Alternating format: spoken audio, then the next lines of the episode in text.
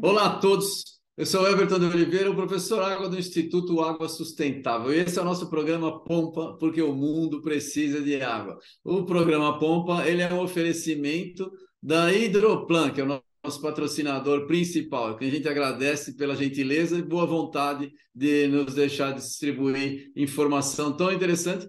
E mais, de conhecer, para vocês que não conhecem, pessoas extremamente interessantes e que têm uma vida dedicada à água ou ligada à água direta ou indiretamente. Vocês vão ver que esse campo de água é infinito para se trabalhar. A nossa ideia é que vocês fiquem entusiasmados com o tema e que se dediquem, porque vai ter muito mais trabalho com água para muita gente. Tá? Então, se você tem alguma dúvida se vale a pena investir a sua carreira nisso, não tenha dúvida, pode seguir.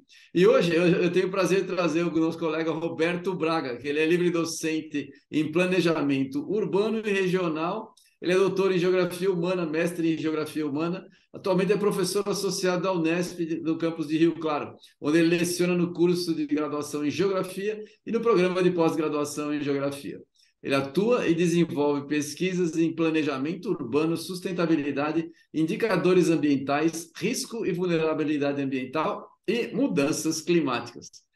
Muito bem, Roberto, é um prazer ter você aqui, muito gentil da sua parte aceitar o nosso convite, muito legal. Eu já te conheço, sei que teu trabalho é muito legal. Vamos falar um pouquinho sobre a sua trajetória para a gente começar. Como é que você é, vê trabalhar com as questões ambientais dentro da geografia humana especificamente? Por favor, bem-vindo.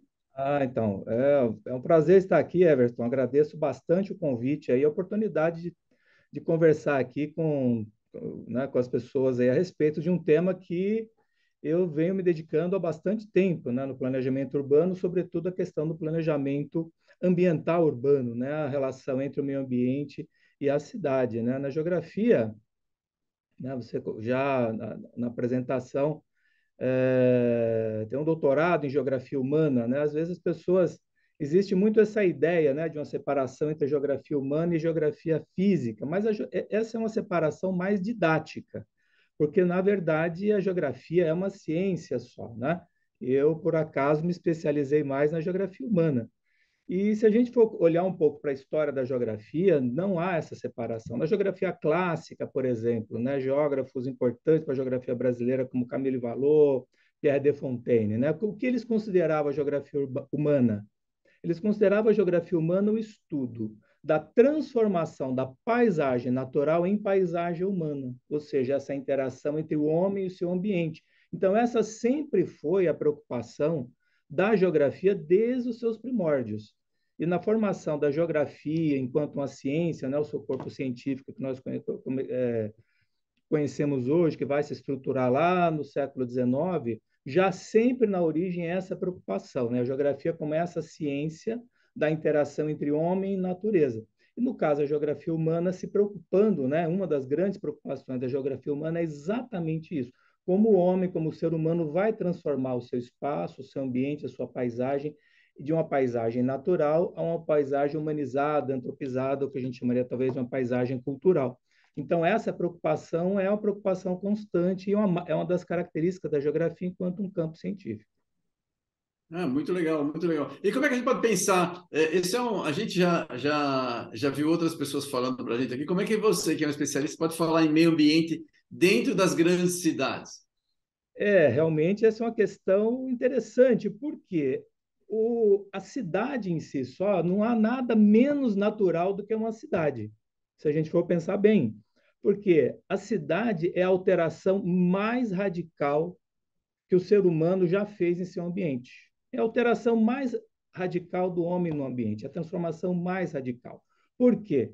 Ele não só gera um impacto no meio ambiente, mas o ser humano cria um novo ambiente que não existia antes. Né? Cria uma nova ecologia, uma novos, novos processos, novo sistema, que esse é o sistema hoje do ser humano. Nós colocamos numa escala global hoje 60% da humanidade vive em cidades. E se nós formos colocar aí as grandes cidades, as megacidades, o percentual é é, é, é, absurdo dessa população vive nas megacidades e cada vez mais. Se olhamos aqui para o Brasil, nós hoje temos cerca de 90%, quase 90% da população vivendo em cidades e um percentual é, é, extremamente alto disso vivendo em grandes cidades, em metrópoles, em regiões metropolitanas. Né? Então, isso, na verdade, coloca um desafio muito grande quando a gente vai falar de questão ambiental do Brasil hoje, não pode separar da questão urbana. E o contrário também existe. Quando você vai falar da questão urbana, do planejamento urbano, não há como dissociar da questão ambiental. E esse é o grande desafio, porque principalmente no planejamento urbano, porque o planejamento urbano na sua história, né, na sua origem, ele vai, né, ele vai não há uma tradição, né, de se lidar com as questões ambientais. Aliás, a própria cidade, né, ela vai surgir lá na antiguidade como uma negação, né, desse ambiente natural. Quando você olha para aquelas para a cidade antiga, aquelas imagens que nós temos de Roma, de Atenas, nós vemos o quê? Um ambiente totalmente, quase que estéreo ali, aquelas construções, nós, nós não vemos isso, a, a, a, essas praças arborizadas que nós vemos hoje. Na verdade, isso é muito moderno. Por exemplo, o conceito de que praça tem que ter árvore é um conceito do século XX. Ah, olha só. Quer dizer, até, ou seja, na antiguidade, até pouco tempo atrás da história, a praça, o que, que era? Era apenas um descampado, era um largo, um espaço vazio. Se você olha, por exemplo, as grandes praças da São Marco, você não vê árvore ali. Você não vê jardim. Hoje a gente já tem até incorporado, digamos assim, no, no imaginário das pessoas, há uma praça, tem que ter árvore, tem que ter jardim, tem que ter flor, mas isso não é verdade. Isso é uma coisa muito recente, essa volta da natureza à cidade. Então, a cidade, lá na antiguidade, ela surge como quase que como uma proteção, porque a, a natureza sempre foi é, o, o, ser humano né, ali frágil perante as intempéries, então ele se fechava naquela cidade fortificada, de construções, aquela coisa meio estéril. Isso é a cidade antiga. Depois nós vamos ter o que? A cidade industrial, aí o século XVIII, XIX, em que a cidade não só vai ser essa cidade é, é, apartada da natureza, mas a cidade em si já passa a ser uma cidade agressiva ao meio ambiente, com as indústrias, a poluição. E hoje, essa cidade pós-industrial, em que a gente coloca uma ideia de um retorno à natureza, né, de se trazer a natureza de volta para a cidade, lá no final do século XIX, início do século XX, a ideia das cidades-jardins, né, de você trazer a natureza, a renaturalização do espaço urbano. E hoje nós temos né, nas cidades uma relação ambivalente, que ao mesmo tempo que se valoriza essa paisagem natural dentro como um elemento importante da cidade, nós temos uma perpetuação de uma agressão ambiental. Então, nós temos uma relação que, ao mesmo tempo, se valoriza e, ao mesmo tempo, é, é, é, é se agride o meio ambiente. Então, essa, é, essa ambivalência, que, na verdade, é algo que a gente tem, porque na, na verdade, é uma coisa difícil de você lidar né, no, no planejamento urbano. Todo mundo acha bonito o verde, mas muita gente não quer o verde perto da sua casa. Exatamente, ele não quer o verde. Muita gente não quer o verde perto da sua casa, mas ele acha que é, é, é, bacana nós termos na cidade. Todo mundo acha que tem que ter um hospital na cidade, mas pouca gente quer morar do lado do hospital. Sim, mas hoje o verde, todo mundo quer morar perto de um parque, etc., mas algumas estruturas ambientais, então é muito difícil da gente lidar, são demandas né, e processos e dinâmicas. Como é que a gente vai lidar com tudo isso, todos esses processos? E aí nós temos aí uma, uma, uma, uma, uma dialética né, nesse processo, que vai se tornando difícil a gestão. Mas hoje, pelo menos, pelo menos no imaginário, no ideário, há essa ideia né, de que o verde, a natureza, a água são elementos importantes aí para uma cidade, né? Você não imagina uma cidade sem verde, né? Ou como uma praça. Ninguém imagina hoje uma praça sem verde. É verdade. Você está falando isso daí. A primeira coisa que me veio à mente, eu lembro quando foi inaugurado aqui em São Paulo o Memorial da Memória da América Latina. Sim. Tem zero árvores no memorial, é todo, absolutamente tudo concretado lá, não tem? É, não. então, mas é uma, uma ideia de um urbanismo, mas hoje esse, né, vamos dizer, urbanismo, hoje a gente já pensa, né, de uma, uma cidade mais verde, a água, o que a gente chama hoje das, uh, digamos, da infraestrutura verde-azul, né? Porque o verde não está dissociado da água, do azul, né? A gente fala hoje a, a, as estruturas ambientais, o, o verde-azul uh, na cidade, isso é importante, mas é muito difícil, né? Algumas cidades, digamos, Europa, Estados Unidos, ou mesmo algumas cidades na Ásia conseguiram fazer isso, mas aqui no Brasil a gente ainda está engatinhando nesse nessa nessa incorporação, né, dessa renaturalização nesse sentido aí desses da, do verde, do azul na cidade.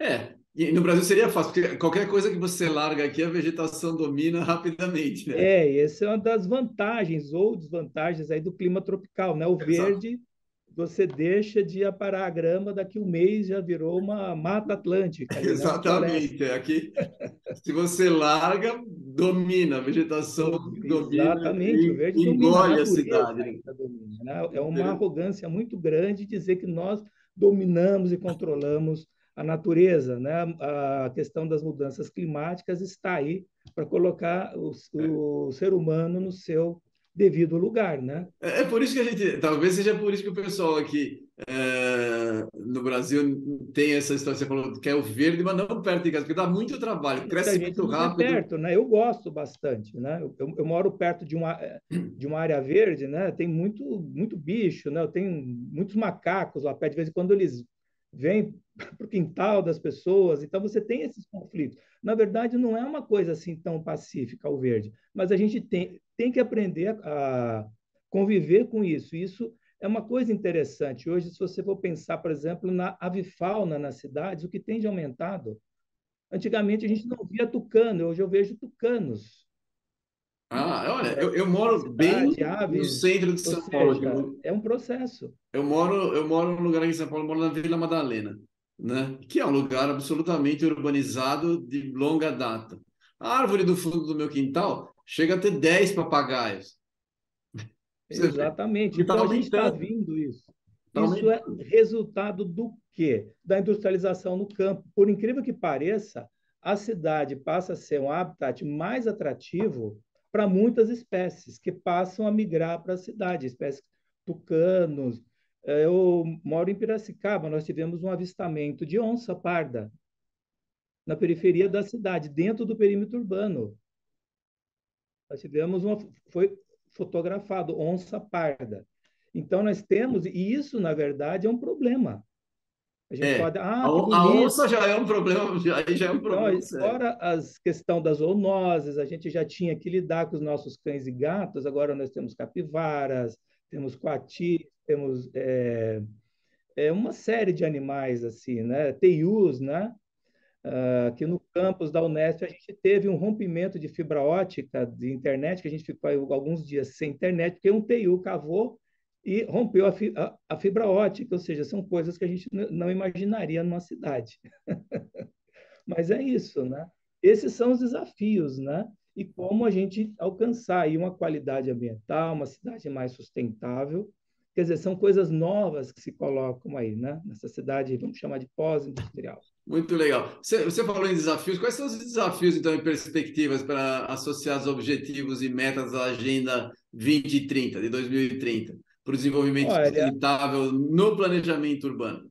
Olha, a própria questão das cidades, né, já, um dos objetivos já é explicitamente colocado aí, que é o objetivo 11, né, que é tornar as cidades assentamentos urbanos mais sustentáveis, mais resilientes, né? Então, isso já é colocado diretamente. Então, na verdade, se nós colocarmos todos aqueles, os, os 17 desafios, né, é, os objetivos, todos eles vão passar de, um, de certa forma, de um jeito ou de outro, pela cidade, né, pelas questões urbanas. E, na verdade, vai ou seja, a cidade hoje, ela, ela se coloca no centro. Né? Nós temos aí 90% da população praticamente brasileira vivendo em cidades e, e grande parte nas metrópoles. Então, para a gente alcançar essa sustentabilidade, praticamente todos os objetivos, não só aqueles diretamente ligados, a gente vai ter que passar é, por um planejamento urbano, nós retomarmos o planejamento urbano, porque o planejamento urbano está esquecido no Brasil, né? o planejamento. as políticas, a, a, as políticas públicas, a política urbana, né? Nós voltamos a ter um Ministério das Cidades, como, né? Temos se coloque na ordem do dia a questão urbana. E, e aí é importante a gente pensar as cidades enquanto sistema. Porque um dos grandes problemas de política urbana no Brasil é a compartimentação da abordagem. Então, você pensa em política ambiental, política de saneamento, política de é, é, é, transportes, tudo separadamente. Só que uma coisa está ligada à outra. Não dá para nós separarmos a mobilidade né, do, da habitação, do saneamento, né, do, das questões ambientais. Então, nós temos que começar a pensar a cidade como um todo, como um sistema, como uma estrutura, como um organismo vivo, digamos assim. Então, esse, essa é uma das grandes dificuldades. Quando a gente fala, ah, os problemas ambientais são porque nós não temos um planejamento. Não temos mesmo um planejamento que trate a cidade de maneira orgânica. Que você olhe para a cidade como um todo. Porque senão você acaba é, é, é, é não. Ou seja, porque há, há implicações, é um, é um sistema. É um sistema. Vou te fazer uma pergunta. Qual que é o profissional que pensa isso, que pensa a cidade como um todo? Porque eu vejo, você está falando, eu estou pensando aqui, eu sou geólogo, sou hidrogeólogo, eu penso na água, eu me especializei em água, em várias formas de água. Eu sempre penso mais em água. Vejo o meio ambiente, eu trabalho bastante com o meio ambiente. Mas aí, é, todos os outros profissionais provavelmente estão encaixotadinhos igual, igual a mim. É, então, eu poderia até puxar aqui a, a brasa para minha sardinha de geógrafo. Né? A geografia sempre foi uma ciência. A gente sempre brinca, ah, a geografia é uma ciência de síntese. A, a geografia sempre foi uma ciência mais sintética do que analítica. Mas hoje, quando a gente pensa em planejamento urbano, né, a profissão mais clássica do planejamento urbano é a arquitetura. Mas hoje isso, engenheiros, arquitetos, mas hoje isso é se há uma compreensão mais ampla. Quando a gente fala em planejamento urbano hoje, a gente sempre te, fala o quê? Numa abordagem interdisciplinar ou mesmo transdisciplinar. Que você tem que ter o quê? É uma interdisciplinaridade ou até uma transdisciplinaridade para tratar nisso.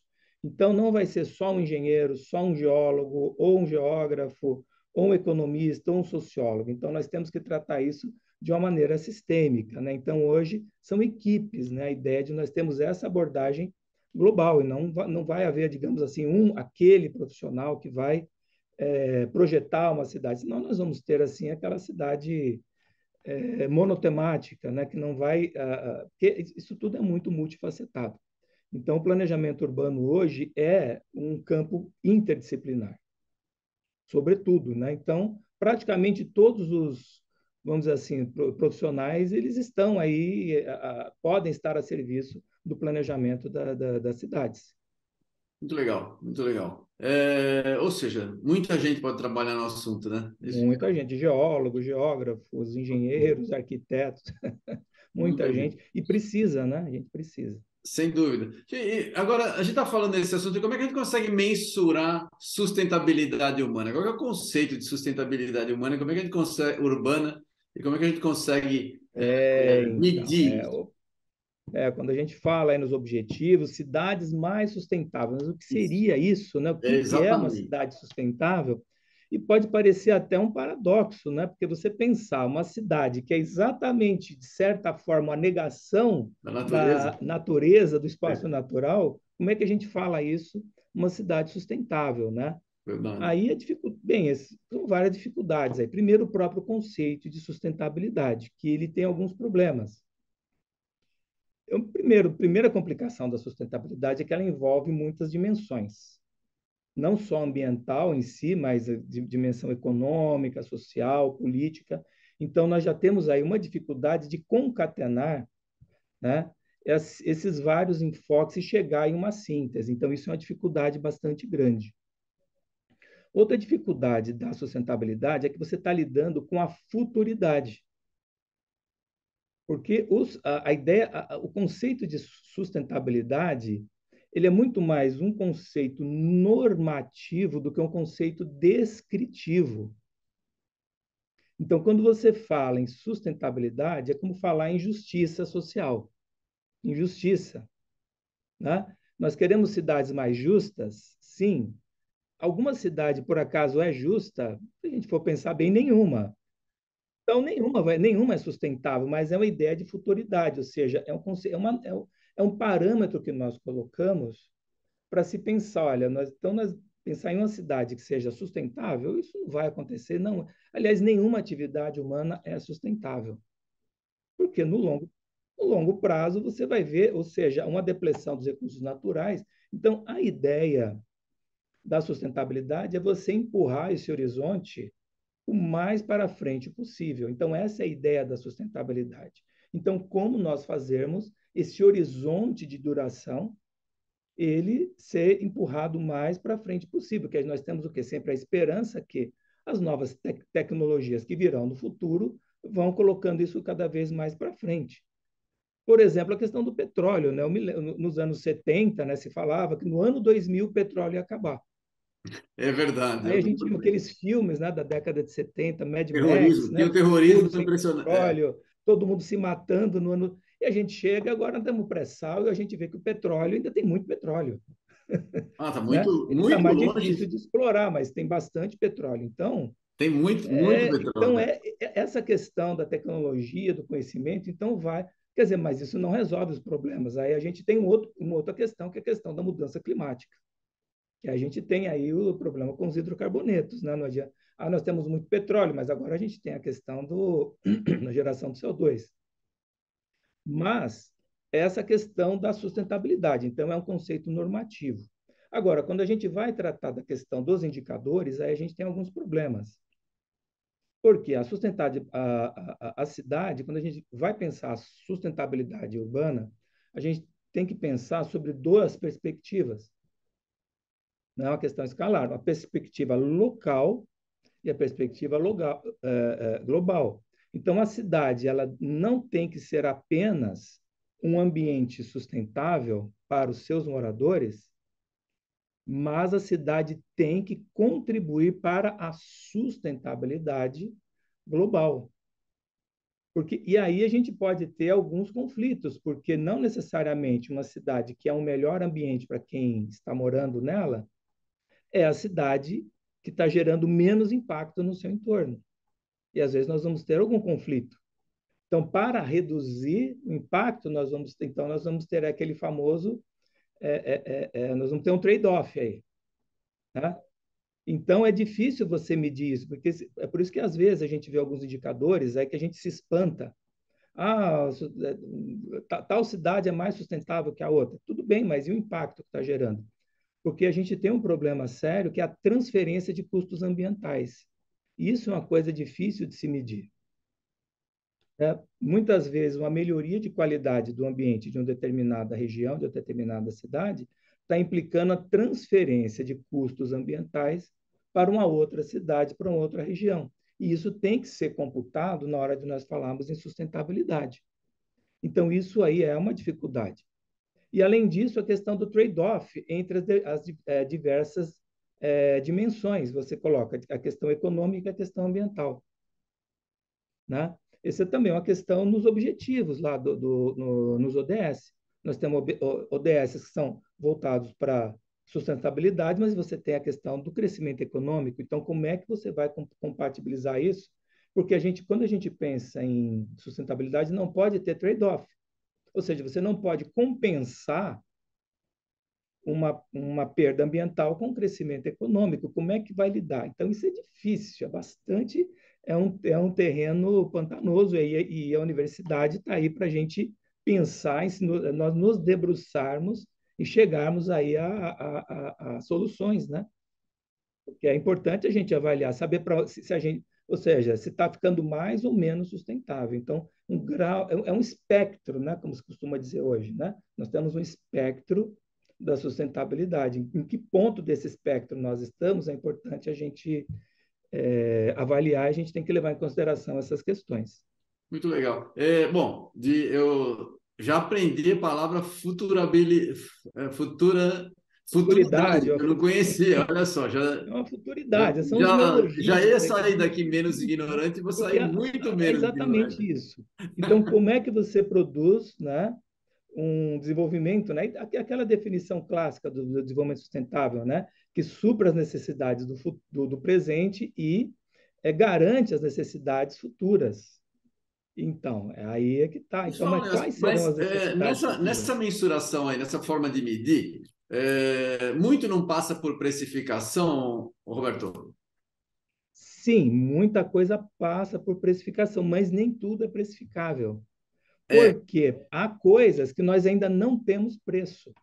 É verdade, muitas coisas. E, tem, e quando a gente coloca essa questão de futuridade, tem coisas que no futuro terão preço, serão extremamente importantes, a gente não sabe exatamente. É água, por exemplo. A água, mesmo que ela tenha preço, ela não vai custar a mesma coisa em, qualquer lugar, porque depende, vai depender, a água depende muito da localização, disponibilidade. Da localização, e a gente tem uma série de outros bens naturais aí, a questão do lítio, por exemplo. Hoje o lítio, né, é. das baterias, até pouco tempo atrás o lítio era apenas algo, né, não tinha esse alcance todo. Hoje é, é, é um dos. E, e, ou seja, as baterias do carro elétrico do futuro serão feitas de quê?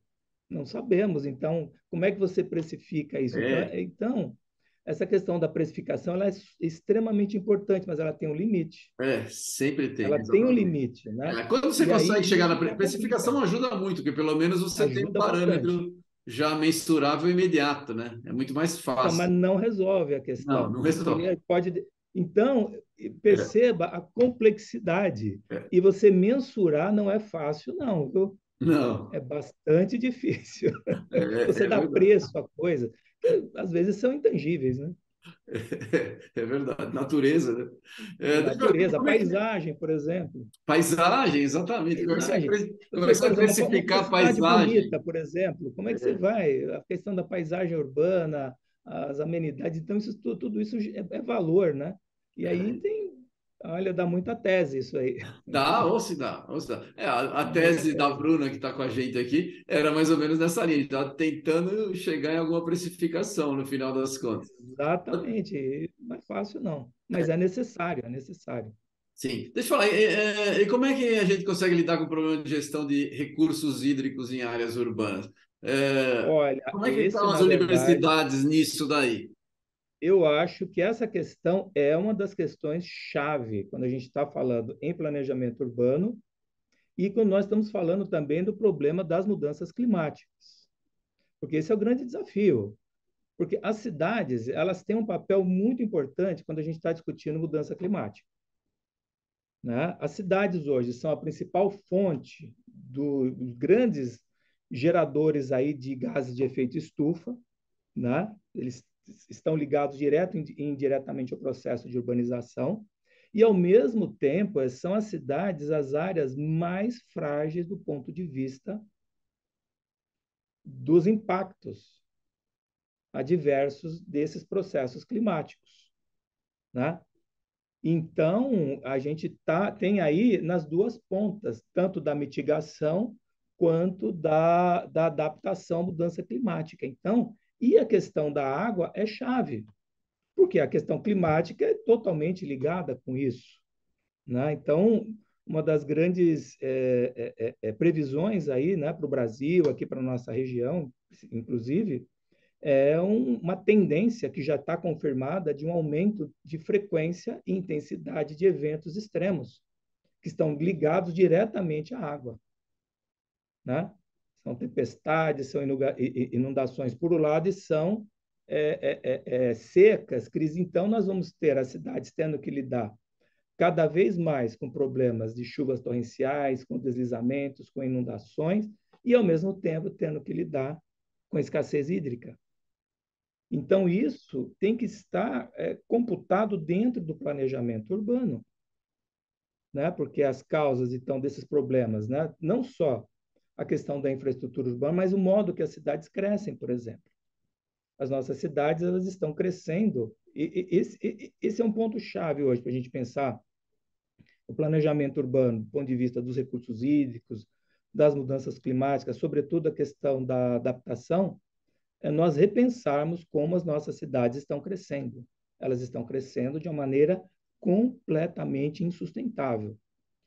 Quando nós vamos para uma cidade hoje, nós olhamos a, a, aquele núcleo central, é uma coisa.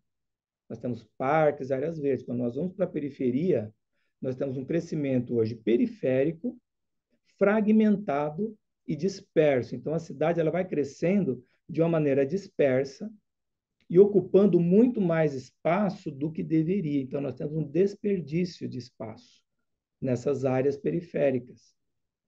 Então, isso vai crescendo, ocupando áreas extrema, áreas frágeis ambientalmente e muito sensíveis, áreas sujeitas a, a, a, a desastres, a deslizamentos, a inundações e, não, e também áreas de manancial.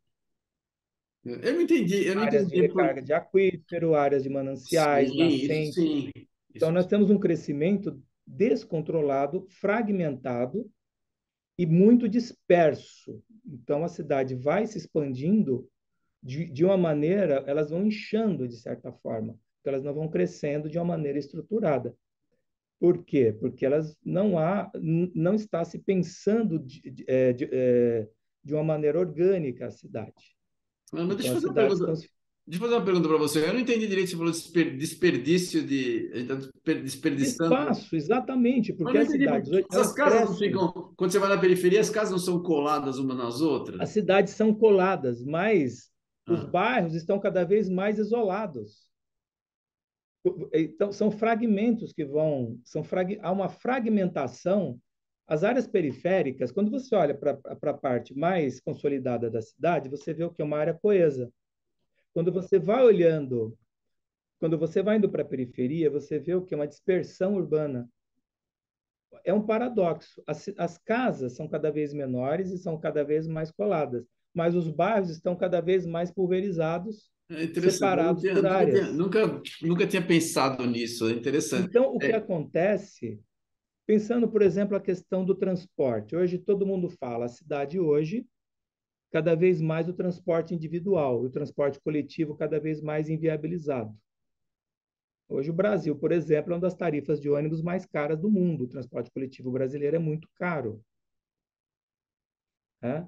Em relação, em relação, um em relação ao, motorizado hoje. Em relação ao, hoje, ao, salário médio das pessoas, ao ganho médio, né? É caríssimo. É. Então, o que acontece hoje? Tá, todo mundo tem o seu carro. O sujeito mora na periferia, ele tem lá o seu carrinho velho, o seu, é, o seu Gol né, 92 ali, né, que ele se vira para se locomover, porque ele tem que vir de distâncias muito grandes. Então, o, o, o que acontece hoje, a cidade vai se dispersando e a mancha urbana ela vai se tornando cada vez mais distante por conta dessa pulverização dos bairros. E isso que acontece, você acaba ocupando também áreas que são ambientalmente frágeis, que deveriam ser preservadas. Porque a gente tem um paradoxo, não um paradoxo, na verdade, né? Eh, as áreas ambientalmente frágeis são, são aquelas mais baratas, menos valorizadas. Então, são nessas áreas que vão ser colocadas as populações mais pobres. Aí nós temos os, os, as habitação de baixa renda, que costuma ser alocada exatamente nas áreas mais frágeis, áreas de manancial, isso sem falar na ocupação irregular. Essa, então, nem se fala. Né?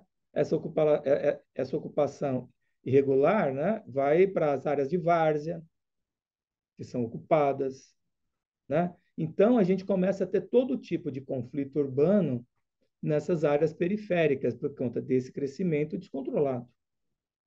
E isso é urgente a gente é, é, lidar com isso. É, eu, lembro, eu encontrei uma vez tinha, um, tinha sido secretário secretário de planejamento de São Paulo, da cidade de São Paulo, do município. E ele falava, já faleceu, esqueci o nome dele, tinha um nome alemão, esqueci. A idade faz a gente esquecer os nomes das pessoas. É, e ele falava assim, falava, olha, quando a gente fez o planejamento, especificamente ele falava da Guarapiranga.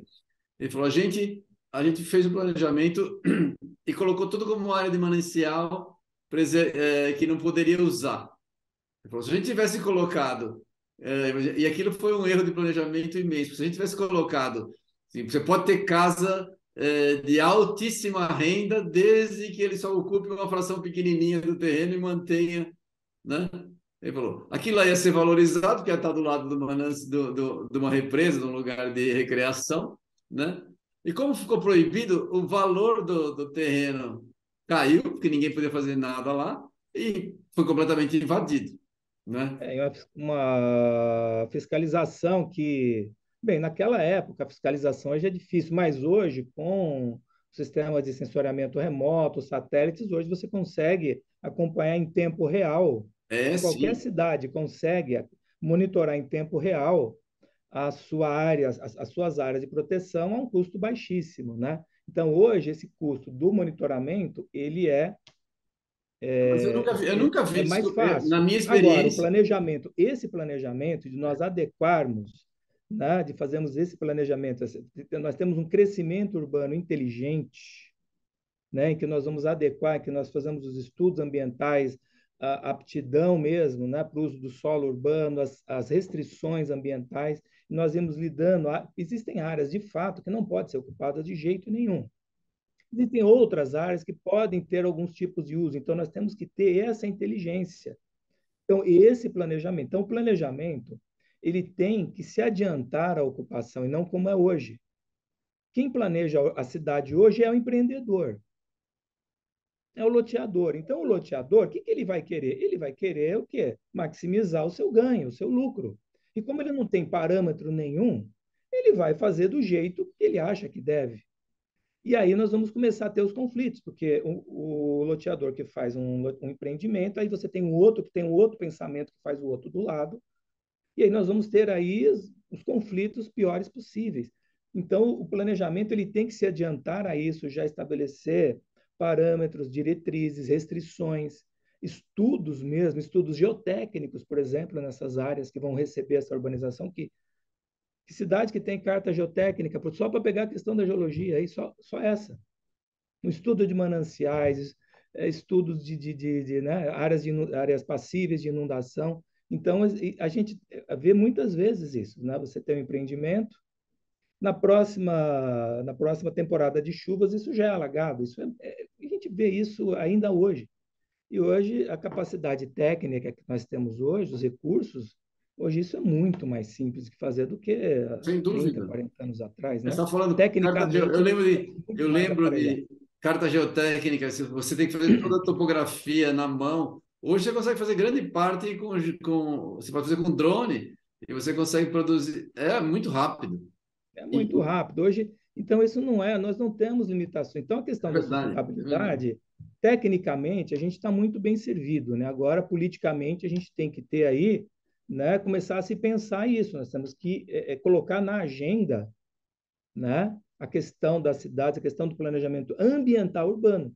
Então, nós temos que ter esses parâmetros ambientais, né? não só de infraestrutura, mas as características ambientais, para a gente é, prevenir esses desastres, que a, a, tendência é que aumente cada vez mais, né? Sim, sim. Né? A, a frequência, a intensidade, é. e as cidades, infelizmente, não estão se preparando para isso, não estão mesmo.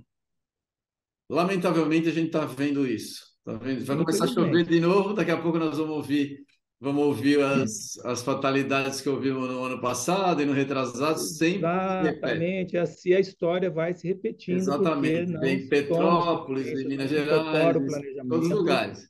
É isso mesmo. Exatamente. Impressionante. Deixa eu falar agora, uh, essa falta de planejamento urbano é a principal causa das enchentes e alagamentos? Porque já existiam áreas, por exemplo, alagáveis. Né? Você tem as planícies de inundação de rios que são ignoradas e são ocupadas, né? Olha, a gente dizer que é falta de planejamento é talvez assim, de certa forma sim, mas a gente tem que pensar que tipo de planejamento. Por exemplo, até algumas décadas atrás, era planejamento, fazia parte do planejamento ocupar os, os, os fundos de vale com avenidas. Isso era considerado certo. Então, você pode dizer que não foi planejado? Foi, mas não foi planejado é, da maneira que se deveria, não se incorpora essa, é, é, essa dimensão ambiental. Né? Antes ainda, né, na primeira metade do século XX, né, na fase do planejamento sanitarista, vamos retificar os rios, aí retificamos a VAR, ali o Tietê foi retificado, mas isso só piorou a questão. Aí depois vem o planejamento rodoviarista, então vamos enfiar ali uma, uma, uma via expressa. Quer dizer, então, vai dizer que não teve planejamento? Isso aqui não foi planejado. Então, eu acho que é uma mudança no paradigma aí de planejamento. Mas que falta planejamento de, de fato, isso falta. E, e também a gente começar a pensar na, na, questão urbana, assim, um, um, problema que eu vejo do planejamento urbano no Brasil é que o planejamento urbano hoje ele está delegado praticamente ao poder local, aos municípios. Então, cada cidade, cada cidade, e isso tem uma fragilidade muito grande, né? As cidades têm uma capacidade fiscal de investimento muito pequena. Então, eu creio que deveria haver um comprometimento com as questões urbanas né, em todos os níveis de governo, desde o governo federal, está realmente preocupado com as questões urbanas, os governos estaduais e os governos municipais, porque muitas vezes nós temos conflito de política. A política federal e a política local muitas vezes entram em conflito na Sim. hora da ocupação. E, e a estadual também, né? Exatamente. A gente tem que ter uma integração nisso. É. Então, nós temos que ter não só o prefeito pensando no planejamento urbano, mas o governador, o presidente da República, porque hoje a realidade metropolitana é cada vez maior. Pega a Grande São Paulo, são 39 municípios, se não me falha a memória. Adianta resolver cada município do seu jeito se você não tratar esses 39 municípios como, como um todo orgânico? Como fazer isso? Se não através dos outros é, níveis né, de, é, de governo. Nós temos políticas metropolitanas, ou seja, hoje nós precisamos de políticas metropolitanas. Porque uma política metropolitana não é a soma de cada município fazendo. Nós temos que olhar para o todo, porque né, a gente sabe, muita gente aprendeu isso na escola, o todo é maior do que a soma das partes. Então, se você tem ali cada município tentando resolver o seu problema, são Paulo, Santo André, São, São Bernardo, Osasco, cada um tentando resolver, não vai dar certo. Nós temos que ter políticas metropolitanas. A gente, vai pensar a questão do abastecimento. É a Grande São Paulo como um todo. Então, nós temos que ter políticas metropolitanas, e não é só a Grande São Paulo. Esse processo de metropolização, de conurbação, ele vem, ele vem, digamos, é, né, ele vem se espalhando. Regiões metropolitanas, então isso a gente pensar essa questão numa escala mais regional e, e os recursos hídricos, porque a bacia hidrográfica, que é a nossa unidade de planejamento, ela não respeita o município e vice-versa.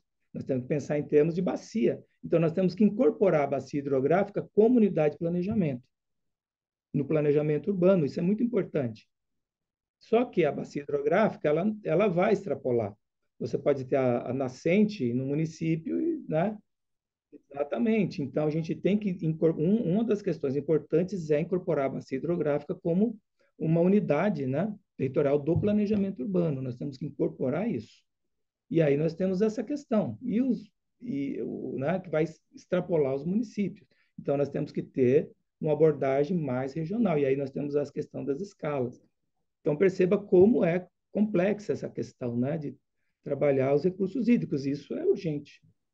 Ah, sem dúvida, sem dúvida. É, é... A gente tem, tem essa, essa, essa situação, pegando o exemplo mais, mais clamoroso que a gente vê, é, o problema de saneamento. Então, se, se ah, você sim, tem uma cidade, uma cidade que se envolve completamente no saneamento, mas as cidades de montante, né, não se envolve, o rio dela vai continuar imprestável. Não resolve nada, ou seja, você tem que trabalhar isso com, em termos de bacia hidrográfica. Exatamente, exatamente. E aí você vai às questões de planejamento urbano, e daí você tem que ter uma política urbano-regional. E aí você vai ter que ter os outros níveis de governo comprometidos. Né? Então, a gente espera que isso vá acontecer, porque senão vai ficar muito difícil equacionar esses problemas. Já está, né? Vai ficar, é, não, vai ficar mais tá, ainda, já está. Vai, vai piorar, vai piorar. É, é verdade, é verdade, infelizmente, né? Infelizmente. É, infelizmente. Bom, vamos ver. A gente está passando, nesse caso do saneamento, a gente tem uma, um marco novo aí, vamos ver se entra dinheiro novo de fato, e se a gente consegue. É, vamos ver. Essas coisas, né? demoram, essas coisas demoram para gente, a gente ver resultado, mas, mas vamos ver se funciona, né? Vamos ver se funciona, se há realmente se pensar nisso de uma forma mais sistêmica, né? E não sempre tudo compartimentado como é, tem sido, né? Como tem sido. A gente pensar as coisas de, de, de uma maneira mais sistêmica, mais orgânica. É, vamos falar um pouquinho do crescimento urbano e vulnerabilidade. Você falou das mudanças climáticas. É, há políticas de adaptação sendo implementadas em algum lugar do mundo? Qual a sua visão para o futuro dessa situação aí? A gente está fazendo alguma coisa no Brasil? Qual é o país que já está mais adiantado? Você conhece alguma coisa? Olha, eu diria que a Europa, né? Na Europa nós temos, talvez seja, a, a, União Europeia seja bastante adiantada com isso. Né? Os países da União Europeia têm se preocupado com isso bastante. Quando a gente consulta mesmo a literatura sobre isso, são as grandes referências, né? A União Europeia tem se debruçado com isso, né? já há, há um, um, a longa data, já, né? E aqui, quando a gente pensa em termos de Brasil, infelizmente a gente está muito atrasado com relação. A gente tem uma política, um plano uh, nacional de adaptação que parou, né? A gente teve aí um, um hiato aí nos últimos anos aí de preocupação com mudança climática.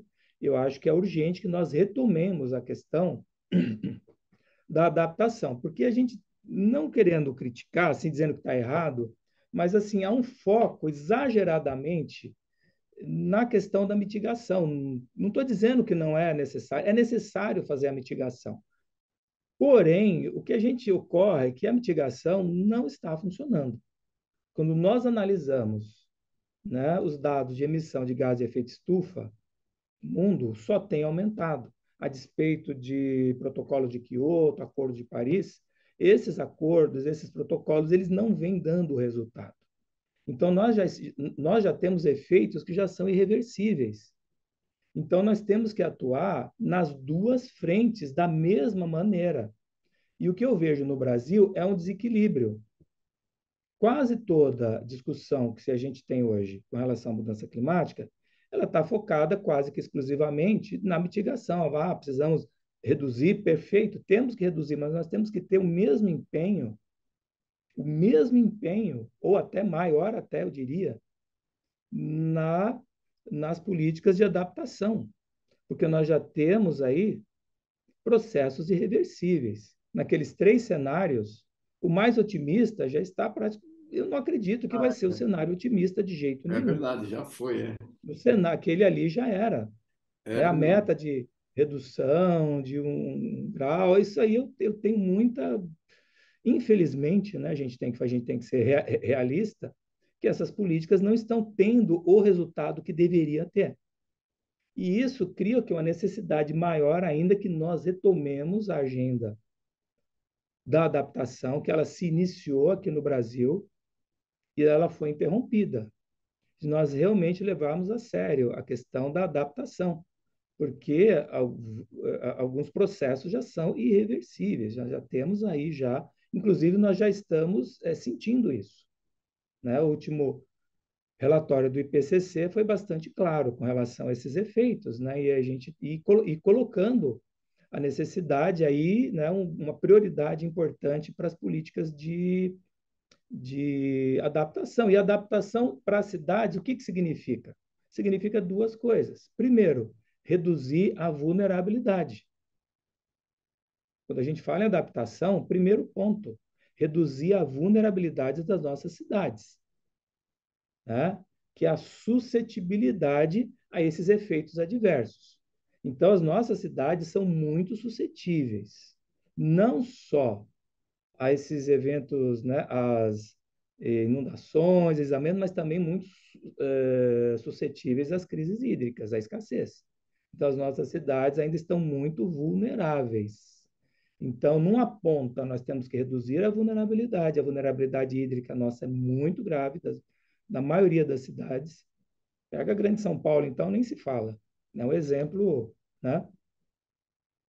É, e, por, e na outra ponta, nós temos que aumentar a resiliência das cidades, que é a capacidade de se recuperar a esses impactos adversos.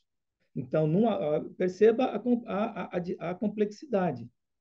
Né? Aumenta, é, diminuir a vulnerabilidade numa ponta, né? tornando as cidades menos suscetíveis, e elas estão ficando cada vez mais suscetíveis né? infelizmente, isso não está diminuindo, e aumentar a resiliência dessas cidades, menos vulneráveis, mais resilientes. Essa é a fórmula da, da adaptação às mudanças climáticas e a resiliência hídrica das nossas cidades é uma questão a gente, a gente inserir aí na ordem do dia. E a vulnerabilidade hídrica, então, nem se fala. É super, super difícil colocar isso em prática. É, puxando a brasa para a nossa sardinha aqui, que a gente tem um, um instituto de, de conscientização e educação ambiental, né? Qual o papel da educação ambiental na gestão e gerenciamento dos recursos hídricos? Olha, a gestão, a educação ambiental, ela tem um papel muito importante, né? ela tem um papel que é o papel, digamos, assim, que eu vejo no planejamento, porque assim, o planejamento urbano, ele é uma política. E a política, ela é movimentada pelo quê? Pela opinião pública. É verdade. Né? É verdade. Os governantes, os gestores, eles fazem aquilo que a população acha importante. O que dá voto, exatamente. A pergunta hoje, é. o que dá voto é o que a, pessoa, o que a população percebe como importante. É isso aí. Então você fala hoje, segurança pública, nossa, prioridade. E por aí vai. Saúde, né? As pessoas na fila. Agora, a questão ambiental é uma questão difusa. É muito complicado a pessoa achar que isso, mas é muito importante. Essa percepção da pessoa, da, da, da, da população em geral. Não estou falando nós, acadêmicos, etc. A população em geral acaba não se dando conta e não percebendo isso. Porque, na verdade, é difícil mesmo, porque é difuso. E os efeitos, às vezes, não são imediatos, às vezes, é uma coisa de médio longo prazo, são difusos. Então, a educação ambiental ela tem um papel muito importante nesse sentido de fazer com que a, a, a população ela consiga perceber isso e valorizar isso como uma questão importante. E aí, na hora de votar, na hora de, de ir lá fazer a cobrança do seu candidato do político que elegeu, colocar isso na ordem do dia. Senão fica difícil, né? porque a gente fala, mas isso acaba não tendo um rebatimento né, nos tomadores de decisão. Então, a, a educação ambiental ela tem um papel, digamos, estratégico. E aí, começando o quê? com os estudantes, com a população. Então, nós temos que ter várias frentes de educação ambiental para mostrar exatamente os processos que acontecem, a importância, os impactos que vão acontecer, porque eles não são imediatos. Alguns são, mas outros não são. Às vezes a coisa está escondida ali. Né? Então, acho que isso, a educação ambiental, ela, ela tem uma, uma importância crucial quando a gente pensa né, de, de, de uma forma mais ampla aí, né, em políticas públicas, em planejamento. Né? Verdade. É, é o que eu sempre falo, assim, a gente pega, por exemplo, pegando de água especificamente, que é o tema que a gente está, é, você não tem um candidato, ou um vereador, ou um deputado estadual ou federal, que seja o, o político da água. Você não tem a bancada da água, né? Não tem. A gente tem a bancada da bala, né? Você tem a bancada da bala, você tem, é verdade. Tem a bancada da, bancada da, água, não existe mas não tem a bancada da água, deveria ter. A água é... É um, tema tão, é um tema tão importante que todo mundo depende tanto. Nós somos 70% é causa, água. Né? Não tem. É difícil. Você pode passar muito mais tempo sem comer do que sem beber água. Eu não tenho o que discutir. Não tenho o que discutir. Tem o que discutir, mas você não tem uma bancada da água. Não, não tem, tem, Não, não, tem, não tem uma causa para a água. Exatamente. Então, eu acho que a educação ambiental ela vai nesse sentido, assim, de... E eu percebo que hoje a questão ambiental, infelizmente, ela perdeu o alcance que ela tinha. Eu me lembro nos anos 90, assim, uma impressão, talvez eu esteja errado, que a, a questão ambiental era uma coisa que mobilizava muito mais a população do que hoje. Há quanto tempo a gente não vê as passeatas a favor do meio ambiente? Ah, não tem mais, é. é não tem mais. A gente até tinha essas coisas. Você tem, assim... mas é que setorizou, setorizou, perdeu força como tema. Antes ele era um tema quando era novidade, né? Exatamente, ele era específico, mas... e aí conforme foi estudando, foi, foi discretizando cada tema. Hoje tem, por exemplo, a, o aquecimento global, ele envolve um monte de tema ambiental. Então, ele é um tema, hoje é o tema que predomina. Ele está muito mais forte do que o tema ambiental em geral.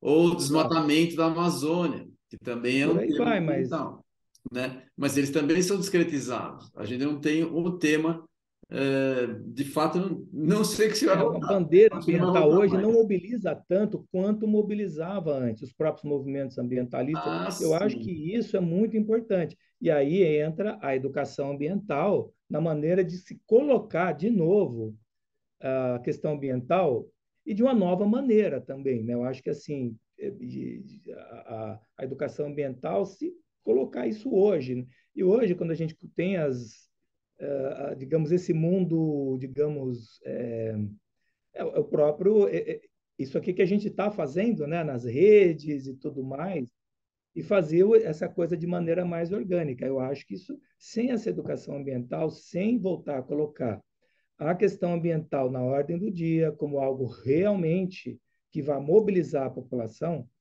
que possa, por exemplo, mudar o voto de alguém por causa do meio ambiente, isso numa escala grande, como era antigamente mais do que hoje, eu acho que a gente não vai ter uma saída aí para as políticas ambientais, seja para a cidade, para o campo, para a água etc. Olha, eu sou, digamos assim, numa visão pessimista, eu posso ser um otimista, porque a coisa vai piorar e vai ter que ter, vai ter que ter mobilização. Não tem jeito, Piorando, a gente está vendo isso acontecer.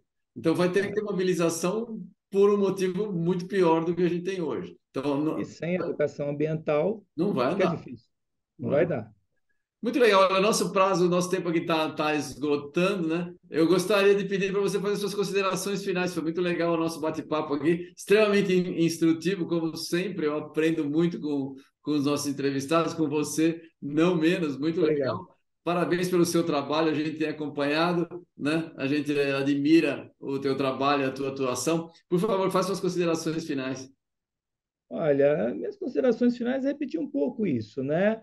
A questão que a gente volte a pensar as cidades, volte não, que a gente pense as cidades de uma maneira orgânica, né? Que se a gente retome o planejamento urbano, que se coloque a questão ambiental na ordem do dia do planejamento urbano, que se incorpore de fato, né, a questão ambiental. E aí a questão da água, a questão dos recursos hídricos, né? Porque não dá para pensar uma coisa separada da outra.